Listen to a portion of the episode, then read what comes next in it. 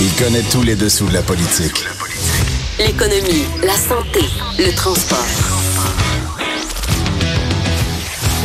Chef du bureau d'enquête de l'Assemblée nationale. Antoine Robitaille. Là-haut sur la colline. Cube Radio. Excellente journée en direct du Cochon de Cube à Québec. Dieu merci, c'est vendredi, si vous me permettez une formule non laïque. Et d'ailleurs, euh, il ne sera pas question de religion puis de laïcité aujourd'hui. On prend un petit vendredi de congé comme euh, Benoît Dutrisac faisait à l'époque. Je me souviens des vendredis sans religion, OK? C'est un débat obsédant. Puis il y a beaucoup d'autres choses à, discuter en politique euh, québécoise et même canadienne aujourd'hui. D'ailleurs, à 13h15, on aura une ministre, la ministre de la région des Laurentides et députée de Mirabel, Sylvie Damour à 13h22, juste après le, le, le, ministre de la Famille. Donc, on va avoir deux, deux ministres aujourd'hui à l'émission. Ministre responsable de la région de l'Outaouais et député de Papineau, Mathieu Lacombe. Euh, ensuite, ben, on va discuter euh, mots linguistiques avec euh, Benoît Melançon, professeur de littérature française à l'Université de Montréal. Et on bouclera l'heure avec notre revue de la semaine déjantée, avec notre duo sadique. Annabelle et Michael, donc Annabelle Blais et Michael Labranche. Mais d'abord, euh, dans le cochon, en ce début d'émission, il y a un vadrouilleur et il y a un compteur. Commençons par le vadrouilleur. Donnez-moi des roses, mademoiselle, car j'ai rendez-vous. C'est très, C'est très important. C'est Patrick Belrose qui est avec nous, correspondant parlementaire, Journal de Québec, Journal de, de Montréal. Donc, les députés vont se voter une hausse de salaire. Ça, c'est pas très populaire. ça. Pas tout à fait. C'est toi qui nous annonce tout ça à ce. Donc, euh, les coquins. ben, justement, juste dire ça d'entrée de jeu, écoute, je pense qu'il n'y a pas de scandale, je pense que tu es d'accord avec moi aussi quand même. C'est pas une hausse de salaire à proprement parler, c'est pas les députés qui se mettent les, les mains dans le plat de bonbons, mais c'est un sujet très délicat qui les place dans une situation qui est toujours difficile parce que les députés se retrouvent à augmenter eux-mêmes leur propre rémunération, leur propre salaire. Donc, qu'est-ce qui arrive? C'est que depuis janvier dernier, Ottawa euh, impose les allocations qui sont données aux députés, même chose aussi au niveau municipal par ailleurs et pour les conseillers scolaires. Euh, il y a deux grandes allocations pour les députés ici à Québec. 17 650 pour les frais de repas et d'hébergement et un autre 8 400 pour les déplacements. Si on calcule un peu rapidement, euh, c'était c'était non imposable auparavant, c'est devenu imposable. C'est un manque à Par le gagner- fédéral, ouais. Par le fédéral, ça. Pas par Québec, oui, mais par le fédéral. C'est un manque à gagner qu'on évalue entre 5 000 et 10 000 dollars par année. Si tu m'enlèves entre 5 000 et 10 000 sur mon revenu par année, ça se peut que je sois pas content aussi, puis Ben oui. j'essaie de corriger la situation si je peux le faire.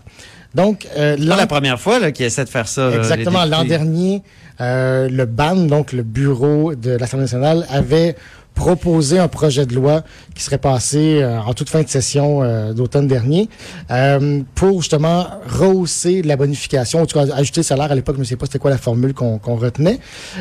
Mais Québec solidaire avait dénoncé ça parce qu'en fait, Québec solidaire accusait les députés de vouloir agir en catimini en passant un projet de loi très rapidement en fin de session, pratiquement sans débat. Façon de dire... Ils ont fait beaucoup d'amis. On règle ça. exact. Ça avait viré en foire d'empoigne. Jean-Marc Four- Fournier, leader libéral à l'époque, avait accusé la CAQ d'être à l'origine de cette euh, hausse salariale-là. La CAQ avait dit c'est pas nous. François Ouimet était sorti pour dire Hey, François Ouimet, qui était vice-président de l'Assemblée nationale, mais néanmoins membre du caucus libéral. Exactement. Oui, Il ça. était sorti et vraiment, là, on l'avait senti euh, troublé par, euh, par la tournure que tout ça avait pris pour dire, ben, écoutez, on se calme, on se calme. Là, tout le monde voulait euh, corriger la situation. Il n'y a, a pas de scandale ici. Donc, cette fois-ci, ce qui arrive, c'est qu'on a un projet de loi. Et là, mes informations, pour l'instant, sont un peu euh, partielles. On me dit que c'est un projet de loi qui va être présenté par le gouvernement conjointement avec le PQ et le PLQ. Euh, ce qui est certain, c'est que le gouvernement présente un projet de loi qui est appuyé par le PQ et le PLQ. On reste à voir si ce sera présenté de façon conjointe. Je pense que le gouvernement espère présenter ça de façon non partisane. Québec solidaire est toujours opposé euh, à ce projet de loi-là. Et ce qu'on ferait, dans le fond, c'est qu'on viendrait bonifier les allocations dont je parlais euh, au début de mon, intervention pour justement combler le manque à gagner créé par l'impôt qui était posé maintenant par le fédéral. C'est un beau sujet. C'est un beau sujet. Euh, c'est quand même délicat parce que, comme Ouais. je disais, c'est les députés qui se votent eux-mêmes leur salaire. Et euh, s'il y a d'autres personnes qui sont affectées par cette modification-là, ben ils peuvent pas, eux, aller voir leur patron et dire « Hey, patron, augmente-moi de 5 000 euh, cette année. Mais écoute bien ce que le compteur va nous dire là-dessus. C'est intéressant. Il y a un point de vue euh, intéressant. Et d'ailleurs, on va écouter sa musique de présentation. Là.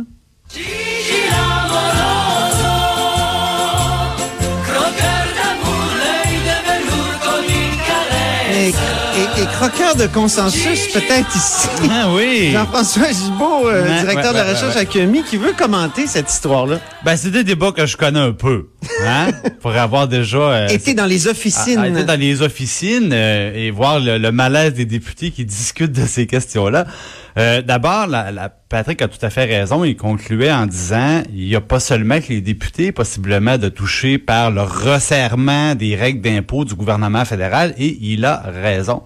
Euh, ça touche pas beaucoup de personnes. Des médecins. Mais, mais ça touche ben, d'abord des tout à l'heure. élus municipaux, Ah de- oui. des certains médecins. Donc, c'est pas une foule de personnes, mais ils ne sont pas les seuls. Et Patrick a raison de mentionner que ces personnes-là ne pourront pas tous à, à décider d'eux-mêmes d'augmenter leur salaire pour n'y voir aucune différence. Donc, première des choses, les, les élus vont devoir expliquer aux autres personnes C'est là où tu as un point de vue critique sur l'affaire. ben, euh, notamment. Deuxième chose, il est il est de, de, de, de pratique fort courante que le gouvernement du Québec s'harmonise avec le gouvernement fédéral pour éviter qu'on ait des lois de l'impôt qui soient trop différentes. C'est déjà compliqué quand on fait nos impôts d'en faire deux. Si en plus c'est complètement différent, c'est encore pire. Plus tôt Donc- cette semaine, tu nous montrais 20 pages de différence Ouais, et c'est entre assez. les deux. Donc, mais la, la, la, la norme, là, quand, par exemple, il y a un budget fédéral, puis ils font des changements fiscaux, le plus souvent, le gouvernement du Québec s'harmonise pour avoir quelque chose de cohérent. Et là, c'est drôle, ils ils l'ont pas fait. Là. Je sais pas pourquoi ils l'ont pas fait, on pourrait leur demander. Et euh, le- le- le- le- l'autre l'autre élément, c'est qu'il y avait une autre façon de régler le problème. Ouais. C'est-à-dire que le gouvernement fédéral, en fait, sa difficulté avec ça, là, c'est qu'il considère qu'un montant d'argent qui est donné sans condition, sans vérification, c'est du salaire déguisé. OK, là, faut insister là-dessus. Là, c'est pas tout le monde qui sait ça. Nous autres, on est dans la bulle, puis on sait ça. Là, Ouais. Mais l'article 34 du, de la loi sur l'accès à l'information permet euh, aux députés de ne pas produire euh, de factures quand on demande des comptes de dépenses. Voilà. Mais non seulement ils les produisent pas, ils en font pas. Tu OK, donc, ils en euh, font pas. Il- Et, et là, même, le- même, même au, au patron de l'Assemblée nationale, il ne présente pas de facture. Là. pas à l'impôt, en tout cas. Et, ce Et qui pas à l'impôt non plus. Non. Et ce qui arrive, c'est que le, Donc, le- c'est comme un montant supplémentaire. Donc, ça, c'est pour ça que le fédéral dit c'est du salaire. C'est ça. Le gouvernement fédéral dit c'est un montant qui vous donne un peu inconditionnellement qui sert pour payer vos dépenses, mais il reste que c'est un montant que vous recevez et dit ça, ça s'apparente à de la rémunération et de la rémunération, c'est imposable. Alors, moi, j'avais fait une suggestion très simple aux députés. J'ai dit, vous n'avez qu'à faire comme tout le monde, comme nous trois ici, puis produire des factures pour vos réclamations de dépenses et à Ben. ce moment-là, ça devient non imposable. Ah, Mais- que c'est beau! mais faut que rempli- c'est simple! Mais faut remplir des papiers. Mais faut remplir des papiers. Patrick Il Belrose, faut là-dessus? dire où on a été mangé et à quel hôtel, etc. Et là là. Hein? Mais- mais Ben, ça- on pourrait enlever des, des informations nominales. là. C'est ça qui est stress. Ouais. Ils disent que c'est ça. Non, mais Patrick a raison. Le, le- le- lequel restaurant ou ouais. Façon, pour l'instant, c'est un montant qu'ils reçoivent comme ça, un peu forfaitaire. Donc, oui, je comprends de ne pas vouloir euh, changer ça. C'est plus simple euh, pour eux. Mais tout ça, c'est un vieux plus simple débat de- d'augmenter son salaire. aussi. Mais tout ça, c'est un vieux débat. Euh, On, on se souvient que Claire Leroux-Dubé avait été mandatée pour produire un rapport sur Ben la oui. rémunération des élus. Avec Et François elle avait, elle avait proposé justement d'intégrer toutes les allocations comme ça dans le salaire, d'hausser le salaire d'autant pour que ça devienne imp- euh, imposable. Euh, mais évidemment, on en revient au malaise des députés de dire, surtout à l'époque, euh, en 2015, là, le gouvernement Couillard avait tenté de, de l'appliquer. À l'époque, c'était l'austérité. Il disait, est-ce qu'on va augmenter notre salaire en même temps? Euh, donc, c'est toujours difficile. Par exemple, prochaines négos qui vont débuter l'automne prochain avec euh, la fonction publique. Si on leur Mais donne... là, le compteur, là, la solution, là, produisez des factures. Oui, mais exactement. Mais donc, c'est- Simonac. Ah, pardon. c'est difficile pour eux de dire on va hausser notre salaire si on n'ose pas d'autant celui de la fonction publique. Exactement. Merci beaucoup, Patrick Belrose, correspondant parlementaire, Journal de Québec, Journal de Montréal. Maintenant, euh, notre compteur a un autre sujet, parce qu'il y, y a une analyse à faire de tout ce débat-là autour du tramway à Québec et du financement du tramway. Et ta conclusion, c'est que François Legault pénalise Québec. Ça, c'est intéressant parce que on n'a pas entendu ça tellement. Rappelle-nous un peu les faits, puis dis-nous pourquoi, à, à ton sens, François Legault pénalise Donc, la ville de Québec? Projet du tramway de Québec, euh, 3 milliards de financement nécessaires de la part du gouvernement du Québec et du gouvernement fédéral. Ça coûte 3 milliards. Le gouvernement du Québec, depuis le début, fournit 1,8 milliard et il compte sur le gouvernement fédéral pour fournir le reste, c'est-à-dire 1,2 milliard. On sait, il y a un problème au niveau des règles des fonds fédéraux. Il y a seulement 400 millions qui peuvent être attribués au projet de Québec. Il manque donc 800 millions et là, ça commence à presser parce que le temps passe, évidemment. Et euh, hier, le premier ministre du Québec, François Legault, a un peu surpris tout le monde en disant, ben savez-vous quoi? Si le fédéral veut pas mettre les 800 millions de dollars qui manquent, ben il va falloir revoir le projet, diminuer le projet. Et évidemment, ce que ça veut dire, Antoine, c'est qu'il faut recommencer à zéro. Puis recommencer à zéro, ça veut dire qu'il n'y a plus rien qui tient. Ça fait 15 C'est- ans qu'on recommence à zéro Ben dans voilà. ce projet-là ici à Québec. Là. Ça n'a pas de sens. Alors, et, et moi, ce qui me surprend... Pendant ce temps-là, on élargit les autoroutes, par exemple. Oui. Pendant mais- ce temps-là, on en reconstruit des autoroutes. Moi, ce qui m'a frappé, c'est que euh, M. Legault refuse catégoriquement de payer la différence qui Ben oui. permettrait de compléter le projet. Et l'idée, c'est qu'il dit, dans le fond, Québec, là, avec 1,8 milliard, là, ils l'ont leur part. Fait qu'on va pas en faire davantage, ça sera au fédéral de le faire. J'ai fait des petits calculs, Antoine, c'est mon sport préféré. Oui. Je suis pas d'accord avec M. Legault. Parce que pour arriver à dire que Québec a sa part, ils ont un petit truc. Le petit truc, c'est le suivant. Ils comptent pas le REM à Montréal. Ils font semblant que ça coûte rien puis que ça passe à côté. Alors, quand on compte pas le REM, c'est vrai qu'on a l'impression que Québec reçoit, dans le fond, tout l'argent qui lui revient. Attends, là, je, je me mets à la place de l'auditeur qui se dit qu'est-ce que le REM vient faire là-dedans? Ben, le REM vient faire là-dedans qu'il est piloté par la caisse de dépôt. Alors, on, on- on considère que ce n'est pas un projet du gouvernement. La seule chose, c'est que la facture, là, c'est 85% le gouvernement du Québec qui va la ramasser. Ben oui. Et en plus, ils vont payer des infrastructures connexes. Essentiellement, ils vont presque tout payer. Mais retenons par le contrat, là, 85% des montants versés à la caisse de dépôt Mais pourquoi le vont REM, être assumés par le, le REM gouvernement du Québec? entre dans ce calcul-là de, de Parce ce, que ce qu'on calcule, c'est quand on prend tout l'argent que le gouvernement du Québec consacre aux nouvelles infrastructures de transport en commun, ben le REM, évidemment, en fait partie. Ils sont en train Ben de oui. le construire. Alors, ce que je vous dis, c'est que Québec, là, si on prend toute la population desservie par le transport en commun au Québec, la ville de Québec, c'est 14% du total. OK. Retenez ça, 14% du total.